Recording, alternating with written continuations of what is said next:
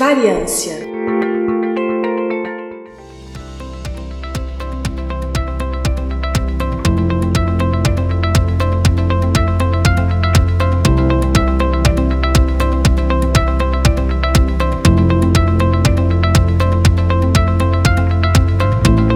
querida e querida ouvinte do Intervalo de Confiança, eu sou Igor Alcântara e está começando mais um episódio do Intervalo de Confiança, uma distribuição uniforme de pensamento crítico. Este é o episódio número 172, é um episódio do Variância. A gente vai falar de, enfim, de uns assuntos que eu mais gosto de falar, porque a gente nasceu como um podcast de ciência de dados, inteligência artificial, estatística, essas coisas. Hoje em dia a gente fala muito mais do que isso, mas vamos falar hoje de de redes neurais, que é um assunto que a gente já falou bastante, mas aqui eu vou focar muito nas novas gerações de redes neurais, o que está vindo aí. Uh, muito até baseado no que a gente foi lá no, no evento da Open Data Science Conference, né, um, um congresso anual que tem de Data Science lá em Boston, e trazendo novidades, o que está sendo pesquisado, o que está sendo, tá sendo utilizado de mais avançado nessa área de redes neurais e tal. Não vai ser muito técnico, então não se preocupem com, ah, tipo, eu preciso ter algum determinado conhecimento técnico prévio, não é o caso aqui, tá? Eu, a gente já começa já a falar deste episódio, mas antes só uns recadinhos muito rápidos aqui que eu vou passar. Enfim, como vocês sabem, este é um episódio do Variância, então são episódios normalmente que a gente faz mais curtos, porque é uma pessoa só é, gravando o episódio, e normalmente eles são um pouco mais focados num assunto, então eles são, por isso que eles são mais curtos, é um, um tema específico, a gente foca um pouco mais nele ali, ele é menos abrangente do que os episódios ímpares, né? Lembrando a vocês para nos seguir nas redes sociais. Lá no Facebook você pode curtir a página Intervalo de Confiança, no Twitter, no Instagram e na Twitch. Nos três estamos como iConfPod. I-C-O-N-F-P-O-D, I de intervalo, conf de confiança, com F mudo, pod de podcast, com D mudo, e confpod, I-C-O-N-F-P-O-D. Então nos siga lá no Instagram, no Twitter, na Twitch também, que a gente está fazendo hoje, é o segundo episódio que a gente está fazendo essa experiência, de fazer transmissão simultânea para mais uma plataforma. A gente fazia já há algum tempo pro YouTube, agora a gente está fazendo ao mesmo tempo pro YouTube, pro Instagram, pra Twitch, pro Facebook, e em breve a gente vai fazer também pro Twitter, enfim, vamos pegar cinco plataformas ali e fazer as transmissões ao vivo. E para quem está acompanhando ao vivo, fique ligado aí sempre na, na, agenda, você seguir a gente no, principalmente no YouTube, aparece lá a agenda de gravações, ou se você fizer parte do nosso grupo de ouvintes no Telegram, no post do episódio, quando o episódio sair depois editado bonitinho lá no nosso site, no intervalodeconfianca.com.br, você vai ver o post do episódio lá você consegue achar o, o link para você entrar no nosso grupo de ouvintes do Telegram e lá a gente sempre coloca agenda de gravações, então você consegue se planejar, ok? Então, para quem está acompanhando ao vivo, você pode mandar aqui suas perguntas e comentários que eu vou comentando, vou respondendo, a gente vai batendo um papo aqui. E se hoje, assim, especialmente alguns a gente pode fazer isso excepcionalmente, se tiver um público legal, tiver uma interação legal, depois que terminar o episódio gravado, a gente continua aqui batendo um papo do que vocês quiserem falar. E então, e lembrando também, para a gente manter o nosso grupo de ouvintes, é, o nosso número de ouvintes cada vez mais fiel, eu peço que vocês é, não só escutem o episódio lá pelo site depois que sai, mas é, assine o intervalo de confiança nas plataformas de áudio, seja Spotify, Google Podcast, Apple Podcast, etc. Assine então a gente nas principais plataformas de áudio, beleza? É isso então, esses são os recadinhos uh, que eu falei que eram rápidos, não foram tão rápidos assim, mas foi rápido mesmo, enfim, vamos falar então, mas vamos falar de redes neurais, vamos falar o que que tá, o que que tá acontecendo aí. Se eu, por, por acaso, em algum momento der uma viajada muito grande e, e entrar muito técnico aí, o pessoal que tá acompanhando ao vivo pode é, gritar aí, enfim, falar, ó, oh, não entendi isso, explica, explica isso, tal, o que, que você está falando, volta para a Terra, Igor, e aí a gente aborda o tema legal, beleza? A gente já falou em alguns episódios aqui, tá todo mundo falando disso, claro, a gente falou do chat GPT, uh, ah, a gente explicou no episódio, primeiro episódio desse ano, 2023, mais ou menos como funciona o chat GPT, sem entrar muito em técnicos, mas a gente falou das redes neurais, a gente falou de, de redes transformadoras, como é que isso funciona, que acontece a decodificação da mensagem, que a gente explicou todo esse tipo de coisa. Lembrando que esse tipo de rede neural que é utilizado pelo, pelos esses modelos de que a gente chama de LLM, né, Large Language Models, modelos de linguagem grande, que hoje em dia todo mundo está falando, mas você escutou primeiro aqui no intervalo de confiança, que já está falando disso aqui há, sei lá, uns dois anos pelo menos, o paper de, do, do Transformers que permitiu Uh, e Transformers, você pode pensar na piada dos Transformers Optimus Prime, porque todo mundo pensa nisso. Das apresentações que a galera fala sobre isso, tem nos slides a fotinha lá do Optimus Prime, então, enfim, é, quinta série liberado. Mas, enfim, esses tipos de redes neurais o paper para poder que, que deu, é, digamos que apresentou ao mundo esse tipo de técnica, é, até antes de uma implementação mais robusta disso, foi de, 2000, é de 2017. Então, assim, é bem recente mesmo. Uh, e é por isso que dali para cá, principalmente ali 2019 para cá, que a gente começou a ter um avanço muito rápido nessa área. Uma das coisas que a gente precisa falar das redes neurais artificiais, e assim, se vocês quiserem, alguém pode mandar uma pergunta aí, ah, para eu explicar, eu é, fica à vontade. Mas eu vou, a princípio, pular essa parte, porque a gente já tem outros episódios que a gente fala no intervalo de confiança especificamente de redes neurais. Mas as redes neurais, quando eu falo rede neural ou rede neural artificial, estou falando da mesma coisa, tá? É só para. O termo técnico são redes neurais artificiais para distinguir das redes neurais biológicas, né? Que a gente tem no nosso sistema nervoso, é, nosso e dos outros animais. Mas, mas aqui, para esse contexto, a gente não está falando de neurologia, então é rede neural artificial quando eu falar só rede neural. Mas enfim, as redes neurais artificiais, elas são o que a gente chama de grandes consumidoras de energia. E é um dos grandes problemas do avanço da inteligência artificial é o consumo de energia que essas redes neurais provocam. Isso de fato é um, um, um problema sério que tem que ser levado em consideração, né? E aí, você com tecnologias do próprio ChatGPT, o Google Bard e outras tecnologias que usam essas redes neurais profundas, né, o Deep Learning e esse tipo de inteligência artificial mais avançada, há um risco, claro, de você ter um aumento de consumo de energia muito grande. E aí esse, esse consumo de energia ele acontece principalmente de duas formas. Primeiro é para processar as informações em si. Seja se você processar a informação nas famosas CPU, né, naqueles chips lá dos computadores, ou nas GPUs, que é o que a gente prefere usar porque é muito mais rápido. A GPU é basicamente o processador das placas de vídeo, porque ele trabalha com tipos de instruções que são menores, que funcionam melhor para o processamento de imagem, e isso também funciona muito bem para redes neurais. Então, se, por exemplo, você mandar, e, e para quem trabalha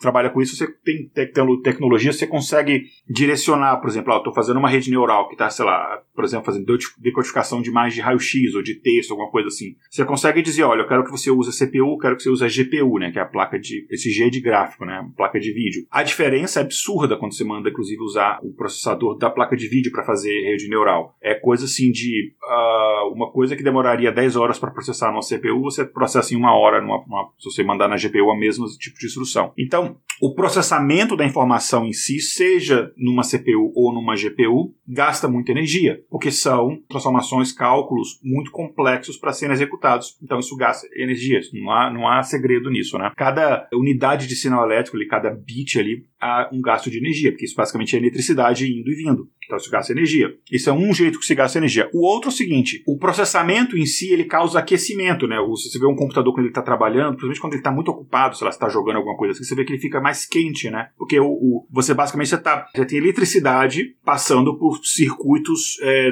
de assim de escala nanométricas, né? Então a eletricidade ela esquenta os condutores, os supercondutores ali de silício e isso causa um aquecimento. Aquecimento você para manter a performance e não danificar o equipamento você precisa resfriar. E o resfriamento desses equipamentos também gasta energia, seja no próprio equipamento, seja nas salas é, dos servidores que tem, tem que ser com, com, com ar-condicionado e tal, enfim. E claro, existem pesquisas, iniciativas, tentativas e testes de você botar lá, a sala de servidor embaixo da água, ou enfim, regiões mais frias para poder reduzir o custo, mas no geral isso gasta eletricidade, isso é uma coisa que a gente tem que levar em consideração, né? Então, enfim, não é o assunto principal, mas é uma das coisas, é um dos problemas de redes neurais que a gente tem que resolver. E é por isso que eu estou falando dessas novas gerações de redes neurais. Ela não, abaixa, não adianta fazer redes neurais mais complexas, mais rápidas e, e, que conseguem fazer tarefas mais complicadas. A gente tem que levar em consideração isso, porque se você apenas é, aumentar a complexidade das redes neurais, sei lá, colocando mais camadas no deep learning ou, ou fazendo outras técnicas, você vai aumentar basicamente o consumo de energia e vai chegar a um ponto que isso vai ser insustentável. A gente tem, por exemplo, não tem a ver com, com rede neural, né? Mas sei lá, é, Bitcoin, por exemplo, para você minerar Bitcoin, o que se gasta energia é o equivalente a toda a energia consumida na Argentina durante um ano, por exemplo. Então, assim, é, é, isso a gente tem que levar em consideração. Esse é um dos problemas, então. Antes de continuar aqui, dá um abraço ao pessoal que está acompanhando a gente ao vivo. Tem uma pergunta aqui do André Moreira. A mesma analogia de processamento acontece em mineração de criptomoedas. Isso, ó, parece que você estava lendo, meu, lendo meu, meus pensamentos. Exatamente, isso mesmo. Uh, isso é um, uma coisa. Um outro problema de que as redes neurais é, muitas delas têm, é o que a gente chama de problema de transparência. Para quem me acompanha mais aqui, sabe que uma das coisas que, a gente, que eu faço no meu trabalho é a parte de, de usar é, machine learning, esse tipo de coisa para pesquisa médica. E a gente não consegue usar muitas das vezes uma rede neural para fazer pesquisa médica porque a gente não tem uma coisa que é fundamental, que é transparência. Muitas das redes neurais, elas são o que a gente chama de uma caixa preta. Igual caixa preta de avião, que não é preta laranja, mas enfim. É, no sentido de que você coloca uma informação de entrada, essa rede neural vai processar e ela vai ter uma informação de saída, só que muitas vezes você não sabe o que aconteceu dentro dela, você não sabe por que, que ela tomou essa decisão. Então, se eu vou fazer, por exemplo, um, um determinada rede neural que vai me prever se um paciente vai ter uma complicação de saúde enquanto ele estiver internado, ou sei lá, um pós-operatório mais difícil, e vai fazer essa previsão ali, com uma rede neural, muita, a maior parte das vezes ele não te diz por quê. Ou seja, você vai falar assim: ah, o paciente vai morrer. Ah, legal, o que você vai fazer? Vou avisar a família? O benefício real é ele te dar a previsão, mas te falar o, o porquê. Quais são os parâmetros, né, que chamam as variáveis ali, os, os, os features, é, que levaram ele a fazer aquela previsão, porque aí você pode intervir e evitar aquela coisa se for uma coisa negativa. Sei lá, você pode salvar a vida do paciente, por exemplo. Então, essa falta de transparência, isso é, é um problema. Vamos pensar em carros é, autônomos. Você tem um carro autônomo lá, que ele está sendo controlado não por uma, por várias redes neurais ali, né? Porque você tem cada pequena atividade dele, existe uma inteligência artificial diferente que conecta aquilo tudo, e depois você tem uma central que coordena a, a interligação de tudo aquilo. Então, de repente, ele tomou uma decisão, ele mudou de faixa e aquilo provocou um acidente, ou sei lá, ele freou e, sei lá, aconteceu alguma coisa. Por que, que ele tomou essa decisão? Se você não entendeu por que ele tomou essa decisão, é até difícil até você melhorar isso daí. E também tem questões éticas, jurídicas, etc. Por que, que determinado funcionário foi recomendado ser demitido pela inteligência artificial que estava fazendo a avaliação do RH? Se você tiver só uma rede neural sem uma explicação né, é, daquilo ali, você não tem essa transparência. Então, isso é um outro problema. Então, o problema da energia, esse problema da transparência é outro, né? Então, assim, se a gente, fazendo uma, uma analogia aqui, né? É, a outra coisa é o seguinte: se a gente não entende o que, que uma rede neural está fazendo, ela simplesmente ela te dá uma resposta, mais que seja correta a resposta que ela te dê, mas se ela te dá uma resposta e você não entende, é difícil você, nós, humanos, conseguimos trabalhar junto com essa inteligência artificial, porque a gente trabalha muito com raciocínio baseado em, em analogias, por exemplo, né? É, sei lá, trabalha, a gente trabalha muito com simbologias, significação de, de ideias, objetos, etc., relação entre as coisas. Se você não consegue extrapolar isso, entender como é que essa rede neural está funcionando, você pode ter respostas muito boas, uh, mas você não sabe é, como é que você vai utilizar aquela informação para, sei lá, melhorar uma determinada coisa, como eu falei, né? São duas da, dos problemas principais que a gente tem hoje em dia nas redes neurais. E aí, esses problemas, hum, provavelmente, existem vários teóricos que falam sobre isso, esses problemas provavelmente estão relacionados na estrutura básica de uma rede neural. Por que, que, o, nome, por que, que o nome da rede neural é rede neural? Né? Porque ela, a, a, ideia inicial era tentar imitar como funciona o cérebro humano. Porque a ideia inicial da, da, da inteligência artificial, quando foi criado, é, lá nos anos 50, 1950, era que você tentar reproduzir de forma artificial o raciocínio humano, a inteligência humana humana, porque a coisa mais inteligente que a gente conhece,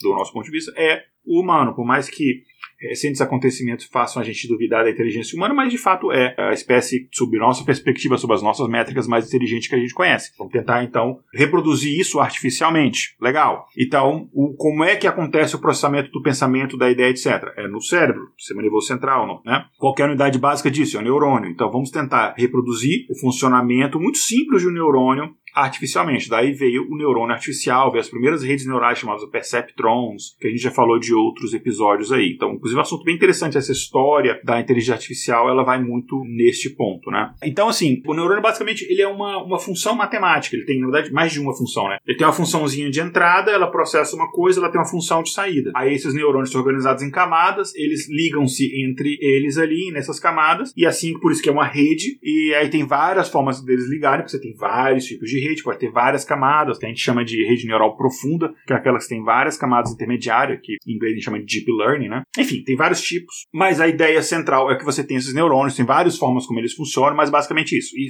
explicando para quem não lembra dos nossos, ou não escutou os nossos episódios que a gente falou sobre isso, o exemplo mais simples para explicar isso é você imaginar que você tem uma inteligência artificial que ele vai pegar uma foto de, uma, sei lá, de, uma escrita, né? Alguém escreveu num papel, ele vai pegar essa imagem e vai tentar decodificar. Então, sei lá, letra A. Tem, eu escrevo letra A de um jeito, é, sei lá, o André que está acompanhando a gente aqui escreve de outro jeito, a Alane também está acompanhando a gente de outro jeito, a Tati de outro jeito, o Gaspar Almeida aqui que está acompanhando a gente lá no, no Instagram de outro jeito. Cada pessoa escreve a letra A de um jeito diferente. Então, a rede neural vai treinar em vários tipos de As. Treinar significa ela vai reconhecer os padrões, vai falar, olha, tudo isso daqui escrito diferente significa a mesma coisa, letra A. Vamos tentar identificar o que, que essas coisas têm em comum. E a cada neurônio, e estou simplificando bem como é que isso funciona, né? Cada neurônio ele vai ser responsável por um determinado aspecto. Sei lá, um vai reconhecer linhas horizontais, outro linhas verticais, um curvas ascendentes para a direita, curvas ascendentes para a esquerda. E aí você vai juntando as informações, olha, ele tem linha horizontal, ele tem isso, ele tem isso, vai juntando, vai ter um monte de cálculo matemático no final dá a probabilidade. Ó, acho que isso aqui é um A, não, isso aqui parece que é um B, isso aqui parece que é um F. E aí no final ele te dá qualquer letra, ou no final você combina tudo isso, você dá um texto. Legal. Isso é um, um jeito como é que a gente trabalha. Então cada neurônio, ele vai ter uma função específica, a combinação desses neurônios neurônios te dá a resposta no final. Se um neurônio vai ser para a linha horizontal, outro para a linha vertical, outro para não sei o que lá, você combina tudo isso daqui e vai te dar, olha, probabilidade maior que isso aqui seja uma letra O, letra A, etc. Por isso que o conhecimento de uma rede neural não está no neurônio. O neurônio só faz cálculos finos. Ele é uma funçãozinha, ele tem uma informação de entrada, faz um cálculo e ele tem uma informação de saída. O conhecimento está na ligação entre eles, nas sinapses, né? E, enfim. Aí tem uma pergunta aqui. O André Moreira também. Quem foi o primeiro cientista a pensar numa ideia de rede neural? Cara, eu não vou lembrar o nome da pessoa. Eu sei que foi no, num congresso que teve uh, lá na. Foi em Rhode Island, foi na região da Nova Inglaterra, aqui nos Estados Unidos. Foi Rhode Island ou Connecticut, um dos dois estados ali, foram os estados vizinhos, nos anos 50. Que eles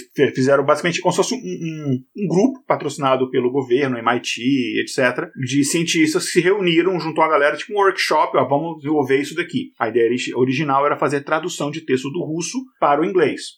Anos 50, Guerra Fria, era aí, é aí que tinha grana para pesquisa uh, na maior parte. Né? Então, agora eu não lembro o nome da pessoa, não sei se foi uma pessoa específica, é um grupo de cientistas, mas eu não vou lembrar o nome agora. Enfim, existe um problema porque o neurônio tem essa característica que hoje em dia a gente sabe que os nossos neurônios biológicos, né, do nosso cérebro mesmo, não funciona de forma tão simplista assim, ele é um pouco mais complexo disso, mas era essa a ideia que a gente tinha inicialmente, é assim que a gente conseguiu é, desenvolver, né? E, claro, as redes neurais modernas, elas são elaboradas com é, tendo os neurônios executando funções diferentes e tendo o neurônio, por exemplo, aprendendo com os neurônios da camada seguinte. Então, sei lá, tem, não é só vai da camada de uma camada para a próxima, ele também volta para a camada anterior e você vai aprendendo, enfim, tem várias técnicas, back propagation, tem várias técnicas que a gente usa para fazer esse tipo de coisa. Enfim, tá, então esses problemas que a gente tem das, dessas redes neurais, a gente já conhece eles, né? Então, vamos pensar, por exemplo, numa rede neural que ela diferencia círculos de quadrados, né? Basicamente isso. Ela, que o exemplo clássico pessoal dá é, é, uma rede neural é o clássico, né? De que distingue gato de cachorro. Só que elas são mais complexas, porque reconhecer um gato e um cachorro tem vários elementos que são comuns, tem vários elementos que são diferentes. Vou pegar um mais simples, uma forma geométrica simples, círculo ou quadrado. Uma maneira da gente fazer isso é você ter dois neurônios, né? Na camada que eu chamo de na camada de saída. Que a rede neural ela basicamente funciona assim. Você tem a camada de entrada, quando você coloca a informação, será a imagem que você quer interpretar, por exemplo, o texto que você quer interpretar, etc. Tem as camadas intermediárias que elas vão fazer todo o processamento daquela informação e tem a camada de saída que vai te dar a resposta. Então, uma forma é você ter dois neurônios na camada de saída, né? Um que indica uns que é o círculo e outro que indica que é quadrado. E aí um dos desses dois vão acender. Beleza. Só que digamos que você quer que a sua rede neural ela também identifique se a forma ela é, sei lá, azul ou vermelha. Então, você tem várias possibilidades. Pode ser um círculo azul, um quadrado azul, um círculo vermelho, um quadrado vermelho. Então, você tem várias possibilidades aqui. Então, aí você teria que fazer, sei lá, quatro de saída e aí você vai assinalar dois, aí talvez você tenha que fazer, não sei, quatro saídas sendo, sei lá, um vermelho e um azul, outro ciclo, outro quadrado, ou você pode fazer cada combinação, enfim, no final. Quer dizer, na verdade, você tem que fazer cada combinação, né? Quadrado azul, quadrado vermelho, ciclo azul, ciclo vermelho. Aí você teria que fazer quatro neurônios. Imagina que isso é uma rede neural muito simples, né? Se você quer fazer mais complexo aquilo dali, você tem que ter mais camadas de, de, de saída, né? E aí, quanto mais complexo o problema que você tiver, mais neurônios você tem que ter, né? Então, sei lá, se você tiver além da fórmula, além da cor, você quiser também, sei lá, a posição, isso aqui, você vai ter que ter mais e mais e mais neurônios. Só que não é assim que o nosso cérebro percebe o mundo natural, né? Se você aprende uma cor num determinado contexto, você consegue abstrair a cor e aplicar em outro contexto. É, então, se não, sei lá, por exemplo, eu teria que ter no meu cérebro um neurônio que fosse capaz de detectar, sei lá, fusca verde. Um neurônio para detectar fusca verde. Um neurônio para detectar, sei lá, Monza vermelho. E não é assim que funciona. Né? A gente consegue identificar carros de uma forma, cores de outra forma, é, movimento de outra forma. Cada coisa são independentes e você conecta as informações e, e, e dá um contexto para isso. E aí, a boa parte das redes neurais uh, mais antigas, elas não têm essa capacidade. Então você tem um, um desafio, por exemplo, imagina um carro autônomo. A quantidade de processamento, que a quantidade de informações diferentes você pode ter numa via, é, incluindo clima, incluindo interação com outros carros, é, semáforo e, e, buraco na pista, várias coisas. A complexidade seria muito grande. Não só isso, o consumo de energia, porque a gente falou no começo, seria absurdo. Imagina você fazer isso dentro de um carro. Esse carro aqueceria bastante, você gastaria bastante energia para poder resfriar. Enfim, é, é um problema que é, inviabilizaria esse tipo de aplicação para redes neurais. E mesmo para aplicações como como, por exemplo, coisas como o ChatGPT, por exemplo. Né? O ChatGPT ele tem bilhões, na verdade, a versão 4 agora tem mais de um trilhão de parâmetros diferentes. Então, imagina o consumo de energia isso se a gente usasse redes neurais daquelas mais tradicionais. Né? O nosso sistema nervoso central, nosso, uh, primatas, ou sei lá, mamíferos que seja, ele é bem mais eficiente que isso. A informação no cérebro são representadas, na verdade, não por um neurônio, mas por vários neurônios. Então, sei lá, o exemplo que eu dei, Fusca Verde, você perceber ou, ou, ou captar, interpretar um Fusca Verde, ele não é codificada por um neurônio, mas por milhares de neurônios. Aí você pensa assim, ué, mas isso daí parece que vai ficar mais complexo, mas no final é o contrário, porque esse mesmo conjunto de neurônios consegue fazer outras coisas também. É, por exemplo, um Opala vinho, parte dos neurônios para identificar o Opala vinho, a maior parte deles é o mesmo para identificar Fusca Verde, porque Opala e Fusca são automóveis, eles têm o mesmo tipo de comportamento que se espera, eles têm um movimento com determinada velocidade, é, enfim, o que vai mudar ali é a cor, vai mudar o tipo, é, então boa parte dos neurônios vão ser compartilhados ali. Então, no final, quando você tem a quantidade de informações disponíveis no mundo para a gente processar, acaba sendo muito mais eficiente neste ponto, né? E daí a gente vai dar uma viajada aqui, mas segura aí que é, eu não vou deixar vocês se perderem não, se alguém tiver alguma, alguma dúvida, alguma pergunta aí, só, só mandar. Esse ponto que eu tô falando, imagina que a gente tenha de reproduzir algo semelhante, você tem neurônios que eles conseguem consegue abstrair, a combinar-se entre uns com os outros para você ter uma forma muito mais eficiente, muito mais próxima de como o nosso cérebro funciona. É, então, isso aí, essa abordagem, ela é muito diferente do que a gente tinha até então, é, porque ela usa um conceito de computação hiperdimensional. E aí vem a viagem, mas relaxa que tio Igor vai ajudar vocês nessa, nessa, nessa viagem aqui. O que, que, é isso? Vamos lá. A chave aqui é que cada pedaço de informação, e quando eu falo pedaço de informação, ou chunk, que a gente usa o termo em inglês, né? E aí isso vem da neurociência e tal. Cada pedaço de informação, é, por exemplo, o, o, carro em si é um conceito e ele é subdividido em outros conceitos. Você tem, sei lá, a marca, modelo, a cor, tamanho, é, tudo isso daí combinado gera uma entidade, o carro. Só que para representar isso computacionalmente numa inteligência artificial, você tem que representar isso matematicamente. E daí a gente tem uma entidade que a gente chama de vetor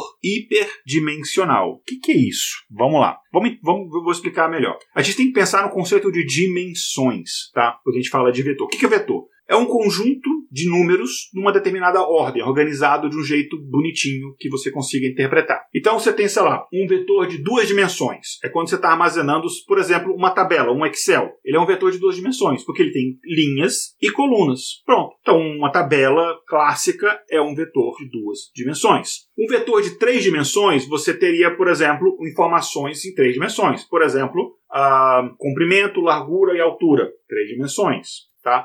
E aí você consegue, por exemplo, um, sei lá, ter nessas três dimensões, se você, se você tivesse, um, sei lá, digamos tem uma, uma foto. A foto ela não tem uma, uma profundidade, ela tem x, y, não tem um z. O que poderia ser uma terceira informação? Poderia ser a cor, por exemplo. Aí você pode colocar brilho, contraste, etc. Por isso que muitas vezes, é, na época do quem não acompanha nas redes sociais lembra que na época do Covid eu estava num projeto que a gente estava pegando imagens de raio-x de pulmão e estava passando por redes neurais para poder, no final, identificar. Isso antes da gente ter teste de Covid, foi bem no comecinho, para a gente conseguir, usando isso, ajudar médicos a identificarem se a pessoa estava com Covid, se era pneumonia, se era um pulmão saudável, se tinha algum tipo de enfisema, é, enfim, por humor, etc. Por que a inteligência artificial ela conseguia fazer isso melhor com uma pessoa? Porque a gente conseguia transformar isso num, num, vetor de várias dimensões, que eu vou chegar lá, e aí você consegue analisar as dimensões separadamente. Então é como se, é como se fosse uma, sei lá, um telescópio espacial que está analisando uma galáxia, ele consegue ver só é, as emissões de raio-x, depois só as emissões de infravermelho, só as emissões de ultravioleta, não sei o que, de luz visível, tá? E no final ele,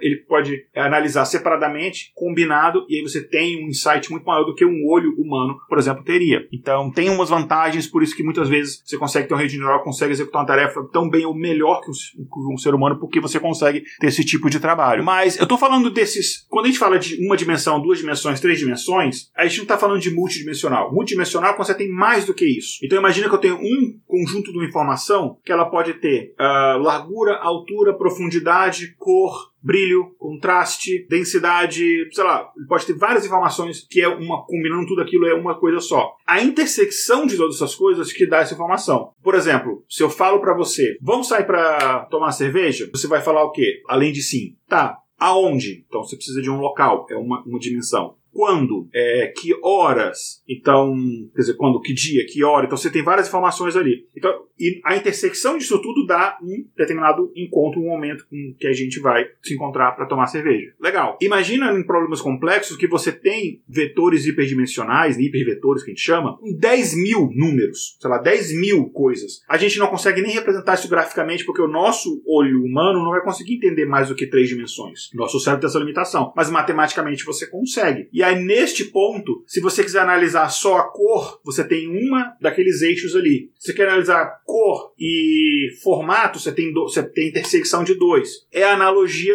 dos vários neurônios, você tem que precisar de muito mais neurônios para interpretar uma coisa, mas eles conseguem abstrair-se. Então você consegue aprender, sei lá, que um Fusca é verde, e depois você pegar um, sei lá, um Opala verde, a informação verde você já sabe. A informação que é um carro você já sabe. Você só vai focar na diferença. E aí você consegue escrever isso uma, matematicamente através desse conceito de vetores hiperdimensionais, né? Enfim, é isso. E aí você, você. E quando você fala em cor, na verdade não é cor, né? Quando você fala em cor, é, não é informação verde. Na verdade, você está falando é, um código de, sei lá, qual que é a, a, combinação de cores primárias, por exemplo, RGB, né? Verde, uh, vermelho, verde, azul, que dá essa cor. Qual que é o brilho que está relacionado a essa cor que você está observando? Porque o verde ele pode estar o verde com luz, verde com sombra, mas no final é verde da mesma forma. Então, por conta disso, e você consegue ter redes neurais que trabalham com esse conceito de hipercubo, de hiperdimensional de hipercubo, que ele consegue fazer tarefas que antes não se conseguia. Vou dar um exemplo aqui. E assim, esse episódio aqui a gente tem uma pauta, mas eu tô indo bem freestyle, porque como é um assunto assim que eu, que eu uh, gosto muito, eu acabo me empolgando e vou indo mais no freestyle e fico lembrando de coisa no meio do caminho. Então, se, se ficar alguma pergunta, alguma dúvida, pode mandar. A gente tem aqui uma pergunta da Patrícia. Ela mandou é, no Instagram. Cada dimensão seria um parâmetro? Ah, sim, sim.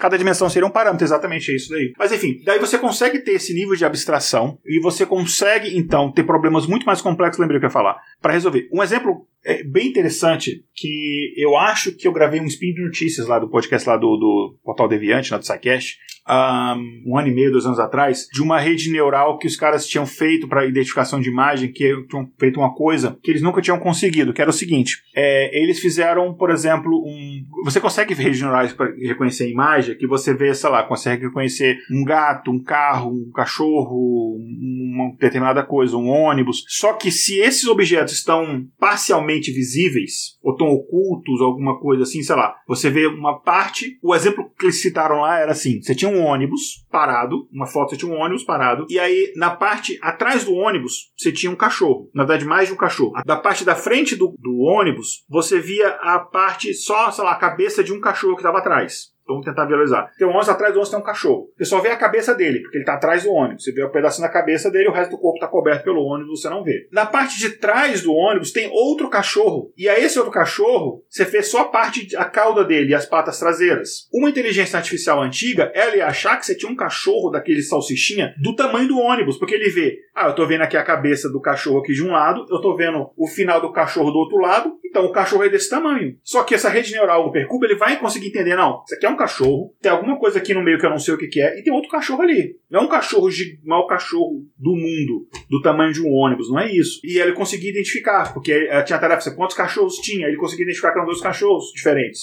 Porque ele tinha uma informação de um tamanho médio de um cachorro ele sabia o tamanho das coisas, sabia o tamanho de um ônibus, um cachorro não é o tamanho de um ônibus, né? É, a não ser que tem aquele desenho lá, não sei se no Brasil era muito popular, um desenho aqui nos Estados Unidos das crianças era muito popular de um cachorro vermelho gigante, né, que era maior que a casa e tal. E todo mundo, é, inclusive desse desenho, era engraçado que ninguém se tocava que tem um cachorro gigante maior com 10 elefantes e ninguém se ficava vermelho e ninguém ficava com medo disso.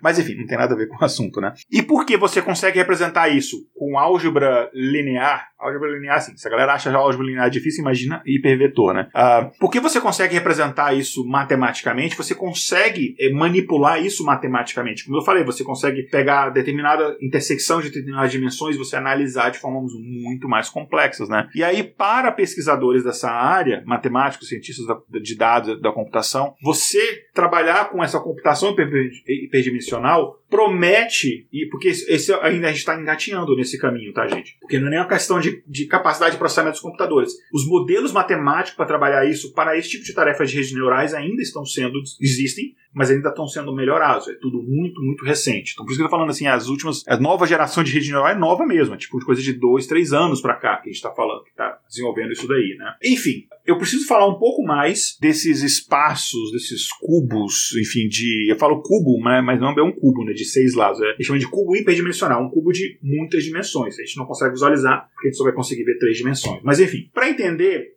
é, como é que esse conceito torna essa computação de rede neural complexas possível e muito mais eficiente, é, vamos voltar lá naquele primeiro exemplo que eu dei lá, de inclusive eu botei essa camiseta aqui, para quem está vendo aqui, do uh, vermelha, enfim, se, se, alguém entendeu a piada da minha camisa, eu tô com a camisa vermelha aqui falando red uh, shirt, I might not make it, uh, que é a camisa vermelha eu talvez não, sei lá, sobreviva é uma tradução livre. Se alguém sacou a, a, piada, manda nos comentários aí, vamos ver.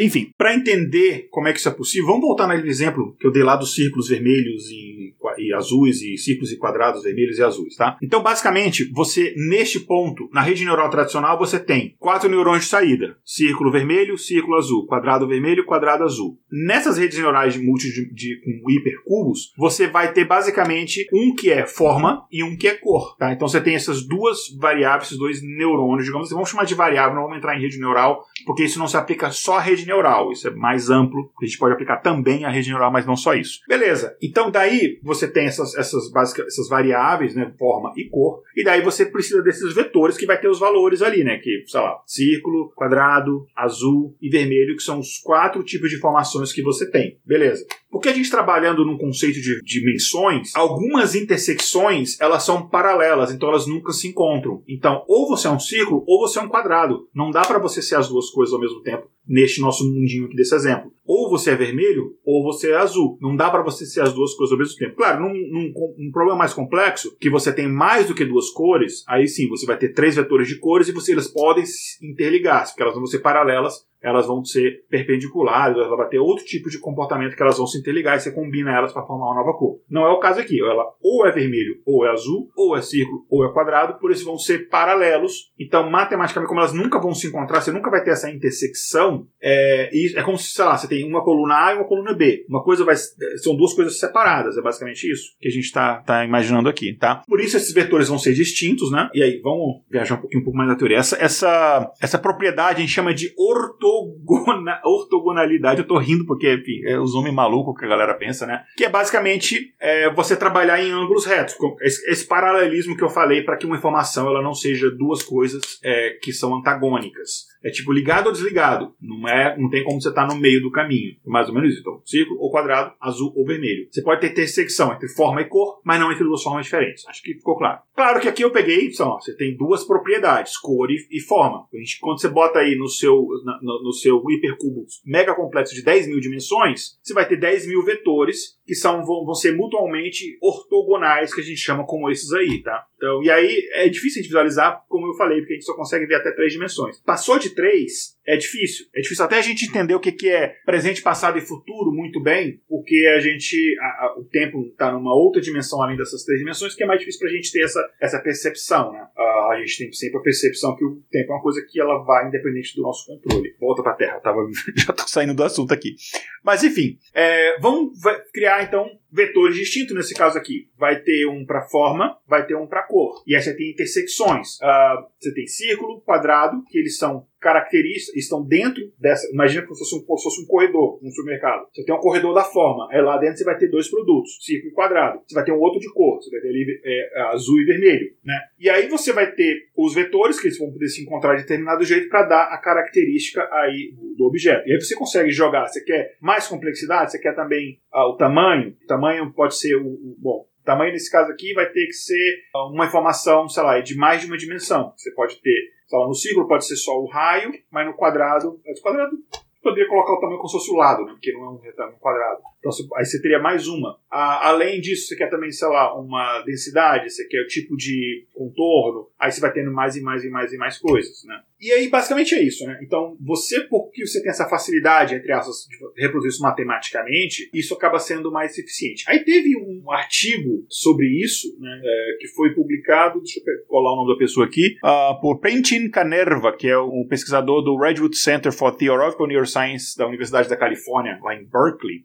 É, isso aí ele publicou já tem tempo, foi em 2009, tem mais de 10 anos já, né? Mas ele publicou um, um artigo que basicamente era um trabalho feito por cientistas uh, anteriores ali, né? Do, deixa eu colar aqui o nome, Canerva, eu sou muito ruim de nome, então eu tenho que colar mesmo, Canerva e Tony Plate, né? Que, enfim, na, da Universidade de Toronto. E ele tinha uma pesquisa anterior e esse cara, ele, o, o nosso amigo aqui, o Canerva, ele continuou o trabalho dele e de outro colega anteriormente, que basicamente eles tinham esse, esse conceito antes, um artigo basicamente falando teoricamente como se poderia trabalhar isso, com os avanços da, da, de tecnologia, principalmente com novos processadores, e você conseguiu usar processadores de placa de vídeo para poder fazer esse processamento, ele conseguiu testar isso na prática. É, ah, tem uma pergunta aqui também da Patrícia essa independência também se aplica a vetores ortogonais cuja intersecção é de 90 graus. A gente não trabalha com esse conceito de 90 graus, porque a gente está falando de mais dimensões, mas eu entendi o que você quer dizer. Sim, nesse caso sim, não só quando eles são paralelos. Esse, esse paralelo, esse conceito paralelo que eu usei é só para a gente entender melhor, porque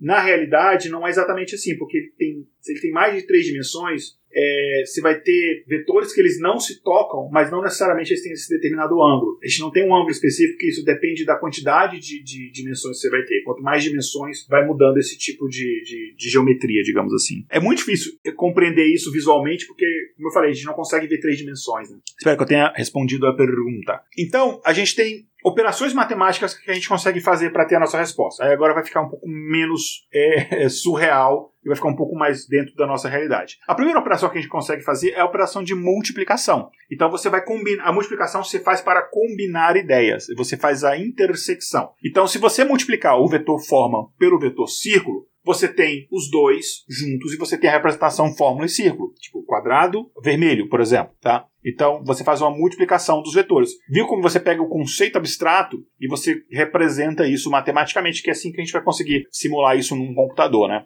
É, e, e, enfim, você tem esse conceito aqui. Daí, os componentes individuais eles conseguem ainda se recuperar, isso que é uma matemática. Então você pode dividir, por exemplo, uma coisa pela outra e você consegue fazer isso daí, né? Então, se você tem, sei lá, o seu Fusca, claro, o Fusca ele não vai ser só forma e cor, né? O Fusca ele tem é um carro, tem várias informações além disso. Mas você consegue ah, saber o Fusca independente da cor, é, o Fusca independente, sei lá, do, do, do, estado de conservação, da posição, da velocidade, etc. Ou a velocidade independente do, da cor, ou de não sei o que, ou a cor independente disso. E você consegue fazer multiplicação, divisão, e você consegue recuperar partes dessas informações. E quando eu falo de divisão, essas operações, ela é tudo feito com número primo, tá, gente? Então você não tem dois resultados que podem dar iguais e podem, sei lá, é, como é que eu chego no número 4 fazendo multiplicação? Pode ser 4 vezes 1, pode ser 2 vezes 2. Não, aqui, como são, são apenas números primos, você só tem um caminho para chegar na resposta, né? Porque basicamente essa característica do número primo, né? Ele só é divisível por ele mesmo e por 1. Enfim, se tiver muito viagem, vocês me falam aqui que eu tento voltar aqui para a Terra. A segunda operação que a gente pode fazer é a operação de adição. A adição ela cria um novo vetor que ele vai sobrepor conceitos. Nesse caso aqui, eu não estou falando que quadrado vermelho, eu estou falando que forma é círculo, cor é vermelho. Aí eu posso adicionar eles e falar, olha, forma é círculo e cor é vermelho. Estou fazendo uma adição. É diferente da multiplicação que você consegue chegar nessa resposta de forma diferente, é, talvez até um pouco mais eficiente. Mas se você quer pegar um pedaço da informação específica, a adição nesse caso ela, ela acaba sendo um pouco mais eficiente e é por conta disso a gente gasta menos energia, né? E é, é interessante você usar a adição que o caminho de você é, decompor e chegar nas unidades individuais ele também é muito muito rápido. Eu não estou falando nenhuma operação e, e outra. Você pode ter várias, você pode ter essas operações combinadas ou uma ou outra, dependendo da complexidade do que você quer fazer. E uma outra operação que a gente tem é a operação de permutação, que é basicamente você rearranjar os elementos individuais dos vetores. Em como assim? Vamos lá, calma, vou explicar. Então, digamos que você tem um vetor tridimensional, que você tem lá três dimensões, x, y e z, clássico que a gente aprendeu em matemática. A permutação, permutação é como é que se faz uma permuta, não é troca, né? Então isso é a permutação. A permutação é, permite que você mover o valor de x para o y, do y para o z, do z para o x. Imagina que você está se fazendo, resolvendo um cubo mágico, você está girando ele aí. Basicamente é isso. É, e para que, que eu quero fazer isso? Porque isso permite que eu construa estruturas permite com que você lide com sequências, coisas que acontecem uma depois da outra. Então, aí, olha só, você consegue adicionar um nível de complexidade ainda maior para os seus modelos de linguagem, para os seus modelos de reconhecimento de imagem, enfim, para os seus modelos de inteligência artificial no geral, né? Então, sei lá, você tem dois eventos, que cada um desses eventos é representado por hipervetores. Tem o evento A e o evento B. Você pode sobrepor eles num único vetor, mas aí isso acaba destruindo a, a informação da sequência dos eventos, o que, que acontece antes do que depois. Então, essa informação de sequência ela não seria importante, né? Mas você pode combinar fazendo essa permutação né? Que aí você preservaria a ordem. E aí você pode usar as operações que a gente falou antes e tal, mas enfim, a permutação ela permite que você faça isso. Aí você pode até inverter a ordem. É, tá, isso é que aconteceu A e depois B, mas e se, eu, e se eu botar o B primeiro, será que acontece A também? Às vezes não, enfim. Você consegue fazer todo esse tipo de análise e esse, todo esse tipo de simulação que é importante para a gente fazer nessas redes neurais, né? Então, basicamente, você tem a multiplicação, a adição e a permutação, juntas essas três operações, elas formam o Capitão Planeta. Não. Juntas elas são suficientes, três operações só, para criar uma álgebra formal de hipervetores que permite que você trabalhe matematicamente, e aí está a grande genialidade da parada, você consegue representar matematicamente o raciocínio abstrato e simbólico. Tá? A gente tinha esse conceito já, não é uma coisa de poucos anos, conceito de hipervetor, mas ele era restritamente no campo da matemática, para representar informações matemáticas. Foi apenas recentemente, de três anos para cá, menos até, que os pesquisadores começaram a pensar assim, cara, eu posso usar isso para representar conceitos abstratos, para fazer é, eu ter, por exemplo, modelos de linguagem, tipo o chat GPT, conseguem entender ironia, conseguem produzir humor, conseguem fazer coisas. Teve uma coisa que eu fiz hoje, hoje, no dia da gravação, no chat GPT, que eu fiquei assim, eu falei, cara, eu, eu fiz assim, eu não imaginei que ele fosse dar a resposta que ele fosse me dar. Eu tinha determinadas informações que eu passei para ele um artigo e eu queria saber a relação das entidades desse artigo, que é basicamente o seguinte: tem X pesquisadores, trabalham para tantas instituições, é, em determinados departamentos. Eu queria que ele me fizesse uma hierarquia, mas eu achei que ele fosse descrever um texto para mim. Ele fez um desenho com caracteres uma, uma árvorezinha. Aí tá aqui, universidade. Aí tem assim a árvorezinha. E aí, pô, pra quem tá só ouvindo o áudio depois da edição, não tá vendo as minhas mãozinhas mexendo aqui. Mas enfim. Aí, embaixo de cada galinha da árvore tinha aqui, aí tem departamento, sei lá, faculdade tal. Aí departamento tal, tal e tal. Aí depois outro nível, dentro de cada departamento, pessoa tal, tal e tal. Aí ele conseguiu construir aqui, fazer um desenho. Ele não foi treinado para fazer isso, mas é interessante que ele conseguiu pegar esse conceito abstrato, quando eu falei de, de, de relação, ele conseguiu desenhar. É uma coisa muito louca, porque ele não foi nem treinado para fazer isso. E ele consegue fazer isso porque ele trabalha com esse tipo de conceito internamente. E é uma coisa assim incrível. Por isso que é, esses tipos de modelos de linguagens, eles são melhores em todas as tarefas. Eles são melhores para tradução do que qualquer outro modelo que a gente tinha anterior. Eles são melhores para compreensão, produção de texto, de ficção, de enfim, para quase tudo. É, enfim, respirando agora, espero que vocês tenham sobrevivido à, à maluquice. A gente está chegando já aqui para o final, indo para o final, enfim. Então, em 2015, uh, ah, um pouco alguns alguns anos ali antes da, da nossa não querida pandemia, né? Um estudante chamado Eric Wells, uh, um estudante de uma cidade que eu não vou conseguir pronunciar aqui na Alemanha, ele demonstrou, através de um, de um artigo, um, alguns aspectos dessas habilidades únicas dessa computação hiperdimensional. Então, o, esse Eric Weiss, né, que é esse, uh, esse pesquisador, ele descobriu como é que você conseguia representar uma imagem complexa como um único vetor hiperdimensional que vai conter todas as informações de todos os objetos, não, não todos, mas sim, as informações necessárias, né, de todos os objetos que estão presentes na imagem. Então, você pega uma imagem complexa, tem, sei lá, pessoas, carros, animais e árvores e, enfim, várias placas de trânsito, etc. E você representa num único é, vetor, caso um, hiper, um vetor hiperdimensional. Antigamente você teria que quebrar isso em várias coisas e interpretar isso separadamente. Aqui ele conseguiu fazer numa, numa coisa só. Então você tem lá a cor, posição, tamanho, tudo isso representado num único hipervetor. E aí é interessante que você consegue fazer aquele exemplo que eu citei do cachorro que está atrás é, do ônibus, né? Será que eu estou vendo a cabeça de um cachorro e, e a cauda do outro cachorro e esse cachorro é gigante eu tô vendo ônibus? Ou são dois cachorros? Então, esse tipo de coisa você consegue é, ter esse tipo de, de, informação e você consegue, com essas operações que eu comentei, pegar, extrair só quantos cachorros tem aqui, quantas placas de trânsito, quantas não sei o quê. E aí você tem inteligências artificiais que conseguem passar naqueles testezinhos de capture para poder saber se é um robô ou não. E aí acabou, aí, enfim. A, aí é Skynet. Uh, tô brincando, exagerando, mas vamos lá. Depois, esse artigo dele gerou uma certa repercussão neste meio de, de, de pesquisa de matemática, de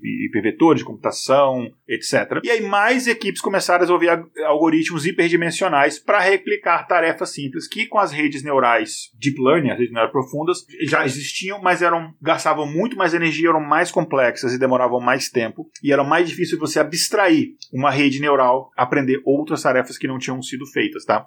Lá, se uma rede neural para reconhecer carros, eu não conseguiria reaproveitar ela para reconhecer bicicleta, por exemplo. Te, são, aqui você já consegue ter esse tipo de generalização. Uh, então, imagina que você tem, sei lá, um conjunto de dados são anotados, né, uns dados lá que consiste, sei lá, imagens de, de manuscritos. Então, pessoas, cada um com a sua letra diferente, escreveu números, 0, 1, 2, 3, etc. Eu escrevo de um jeito, você escreve de outro, outra pessoa escreve de outro jeito. Beleza. Esse algoritmo trabalha com essa lógica, ele analisa características de cada imagem usando um esquema pré-determinado. É, enfim, basicamente é isso. Isso aqui é a rede neural clássica, Deep Learning, pá, sem essa, esse conceito de, de é, hiperdimensões, de hipercubos. Tá? A etapa que a gente tem a mais aqui é que depois desse treinamento prévio, esse algoritmo ele vai além. Ele recebe é, uma imagem que não foi rotulada, né? ele, ele, basicamente, ele, ele, se ele converter isso para um hipervetor para cada uma das imagens, ele consegue depois, com imagens que ele não foram foram treinadas de um tipo de letra que ele não, é, assim, muito diferente, ele consegue mesmo assim conseguir identificar, tá? É, enfim, basicamente, uh, acho que sobre esse conceito é isso, né? Mas lembrando que a gente está só no começo dessas pesquisas ainda, tem poucos anos que a gente está pesquisando isso, né? É, isso eu digo nessa computação hiperdimensional aplicada à inteligência artificial. É, a gente ainda está trabalhando muito no, na melhoria nessa, dessa capacidade de compor e decompor hipervetores para você pegar parte da informação, combinar e criar entidades, a gente está ainda trabalhando na otimização para isso ficar mais rápido para problemas mais complexos e gastando menos energia, claro, né? Há três meses atrás aconteceu uma, uma demonstração interessante, né? Que foi quando, uh, deixa eu colar aqui os nomes, o Abraham Haimi. O Abraham ele é da, trabalhando no, no, centro de pesquisa da IBM em Zurich, na Suíça, enfim, o Abraham e os colegas dele, o time dele, eles usaram esse conceito de computação hiperdimensional com rede neural ali para resolver um problema clássico que a gente chama de raciocínio visual abstrato, né? Que até então, é, para você fazer com rede neural tradicional, digamos assim, é muito mais complexo e muitas vezes não dá nem muito certo, né? Dá certo só em ambientes muito controlados ali, previamente determinados, etc. Basicamente, e aí a gente vai dar uma viajada um pouco mais aqui, mas não vão embora, fiquem aqui comigo. Basicamente, eles pegaram um desafio que é muito, muito complexo para redes neurais artificiais, é, até mesmo para alguns seres humanos, é, que é o que a gente chama de matrizes progressivas de Raven. Raven não é aquela série que tinha no TV, não. Isso aqui é uma outra coisa, né? Que é basicamente o seguinte: você apresenta imagens e objetos geométricos numa grade de 3x3, tá? Três linhas, três colunas. Perdão, um, um, três linhas, três colunas, você vai apresentar ali é, objetos geométricos, tá? Uma posição da grade está vazia. E aí, a pessoa ou o algoritmo, ele tem que escolher a partir de um conjunto de imagens candidatas a imagem que melhor se encaixa no espaço em branco. Então, é tipo aquele desafio que tem muito em teste de QI, é, tipo, para construção de quebra-cabeça mesmo. Como é que você vai preencher? Até para pessoas isso é, isso é complicado. Ah, imagina por uma inteligência artificial, por uma rede neural, né? E aí, resolver esse problema, que, enfim, esse problema é clássico, não é novo, mas tem vários tipos de, de, de soluções para esse problema. Eu, inclusive, na época que eu estava fazendo meu mestrado, a gente abordou conceitualmente esse conceito também, usando rede neural, enfim, clássica. Uh, não tinha nem deep learning na época, e, enfim, é umas coisas severas, 2006 por aí. Mas, enfim, usando aqui computação é, hiperdimensional, nosso amigo ali, o Raime, é, e a equipe dele, não foi ele sozinho, né? Eles criaram um dicionário de hipervetores para representar os objetos em cada imagem. E cada IPvetor no dicionário representa um objeto e uma combinação dos atributos. Né? Então, aí eles acabaram treinando uma rede neural para examinar a imagem e aí ia gerar um, um hipervetor bipolar. E estou falando bi, hipervetor bipolar não é porque ele tem algum tipo de condição neuropsíquica, não. É, bipolar é dois, enfim, binário. Né? Então, ele pode representar um elemento que pode ser entre ele pode ser é, mais um ou menos um, é, ou o mais próximo possível dessa, dessa superposição ali, né? Então, a partir disso daí, ele, através de álgebra linear simples, ele consegue identificar qualquer imagem que se encaixa naquele espaço em branco para completar o quebra-cabeça. Né? É, e daí, uma vez que essa rede ela, ela gerou hipervetores para cada uma dessas imagens, naquele contexto, e para cada candidato daquele espaço em branco, um outro algoritmo que não conhece esse treinamento, um algoritmo separado, ele vai analisar os hipervetores para criar distribuições de probabilidade o número de objetos. Então, basicamente é o seguinte: um algoritmo treinou para resolver o, o, problema e o outro algoritmo aprendeu baseado no, no segundo algoritmo.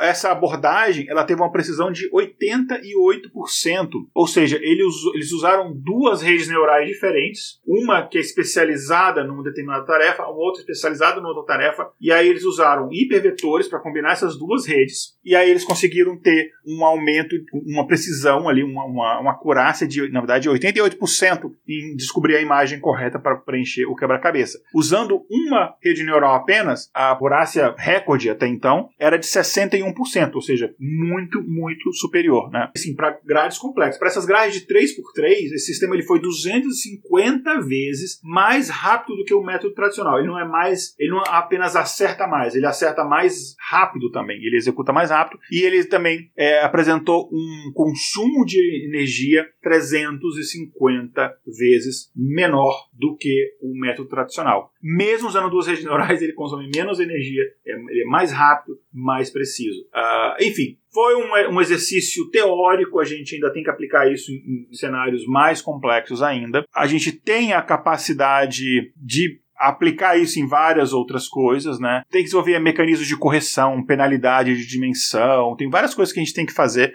Tem, enfim, muita teoria que eu vou entrar aqui, só que acho que eu acho que tá bom, senão vai ficar muito chato, talvez pro pessoal que não seja da área. Então, deixa eu reduzir um pouco a minha empolgação, né? Enfim, mas apesar dessas vantagens todas que a gente está falando aqui, né? É, esse, esse tipo de pesquisa nessa área de hipervetores, ela ainda está no início, né? Então tem um potencial muito grande aqui, mas tem muita coisa que a gente precisa ainda testar em problemas do mundo real, em escalas maiores, é, para a gente conseguir de fato usar isso para substituir as redes neurais. Tá? Então é, para problemas complexos, você precisa de um hardware ainda muito eficiente, né? Então, sei lá, como é que eu busco é, de forma eficiente um bilhão de itens, né? Você tem que ainda desenvolver melhor essas, essas redes neurais, essas técnicas matematicamente para conseguir resolver esse problema de forma também eficiente, porque por enquanto são ambientes, problemas complexos, mas muito menos complexos do que as redes neurais atuais conseguem resolver, né? E claro que isso é só uma questão de tempo, pesquisas que estão se desenvolvendo. É, existem outros segredos, é, enfim, outras coisas que a gente consegue fazer nesses espaços de multidimensões, né? Mas que a gente ainda não, não sabe o potencial ainda e a gente tem que explorar, testar para a gente descobrir esses potenciais. Mas basicamente é isso. Espero que não tenha sido muito chato. Uh, espero que o pessoal que está acompanhando a gente nas diferentes é, redes sociais, valeu para a galera que está acompanhando aí na Twitch, no Facebook também, no YouTube, no Instagram. Espero que vocês tenham gostado. Mandem mensagem aqui se vocês querem continuar offline. Não esse papo necessariamente, mas sei lá, pode falar de qualquer outra coisa. Se quiserem perguntar, tipo, de Skynet, de qualquer coisa, a gente pode bater um papo depois continuando. Mas é, em relação a este episódio, é só isso. Eu queria aqui só, antes da gente encerrar, é, dizer que esse episódio foi apresentado por mim, Igor Alcântara. A pauta foi escrita também por mim, Igor Alcântara, e no final eu acabei nem seguindo a pauta, fui completamente freestyle. A vitrine é de Julia Frois, com colaboração do Mid Journey. É, as vinhetas são de Rafael Chino e Léo Oliveira, voz das vinhetas de Letícia Dacker e Mariana Lima, a direção de redação é da nossa querida Tatiane Duvalle, redes sociais de Kézia Nogueira e Tatiane Duvalle, gerência financeira da nossa queridíssima Kézia Nogueira e a edição do grande baixista e editor maravilhoso Léo Oliveira. É, é, isso aí, gente. Se vocês quiserem saber mais do nosso trabalho, ajudar, contribuindo para a gente continuar esse trabalho, ampliar ainda mais, você pode entrar no nosso site, o intervalodeconfianca.com.br. Nos siga em todas as redes sociais, como eu falei no começo. A gente está com conteúdos exclusivos para algumas delas, como o YouTube tem vídeo exclusivo que só sai no YouTube, tem coisa que só sai no Instagram, etc. Enfim. É isso aí, galera. Abração. Tchau, tchau. Na Nova.